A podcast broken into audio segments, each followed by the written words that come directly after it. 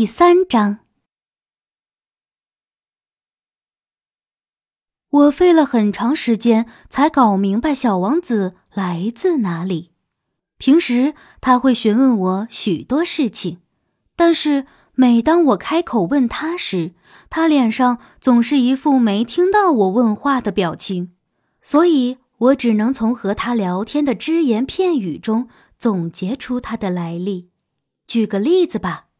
第一次看见我的飞机时，我的飞机就不出现在画上了，因为画飞机对我而言难度不低。他就开口问我：“那到底是个什么东西？”“它可不是东西，它叫飞机，能够飞行。我拥有这架飞机。”我给他介绍我有多么出众的飞行能力，语气中流露着骄傲。但是这小男孩却高喊道：“你说什么？你是从天空中落到地面的吗？”“是的。”我用谦虚的口气回答了他。“嘿嘿，好有意思呀！”小王子愉悦地笑了起来，这却无意中惹恼了我，因为对于我倒霉的经历，我期望其他人可以认真地看待它。接着。他再次问道：“那么，你同样是来自天空的？你所在的星球是哪个？”我貌似对他的出现有了一丝了解，由此我紧接着问他：“你来自别的星球吗？”但是小王子却沉默不语，他依旧盯着飞机看，同时轻轻的摇了摇头。你肯定不是来自遥远的地方。说完之后，他开始沉默不语。很长一段时间之后，他从口袋里掏出那幅画，慢慢的陷入了沉思。你们可以展开丰富的想象力。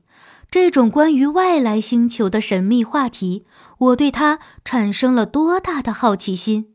它对我有多大的吸引力？因此，我迫切的想了解小王子的来历。你到底来自哪里，小王子？哪里是你的家乡？你会把我画的这只羊带去哪里？过了一会儿，小王子说道：“太好了，多亏你画了它，这样羊就能在夜晚的时候进去睡觉了。”肯定的。假如你很乖的话，我就再给你画一条绳索，在白天的时候。你可以用绳索把它拴起来，还可以再画上一根细绳的木棍。小王子不怎么赞成我的话，他说：“真怪异，为什么要拴住它？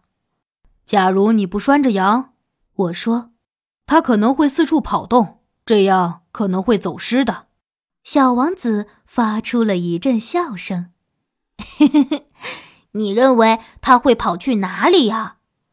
这个说不准，不过他能不停的跑下去。这个时候，小王子认真的解释说：“哦，这没什么关系，我在的那个地方一点都不大。”随后，他又悲伤的说道：“他虽然可以不停的跑下去，但是他也不可能走太远。”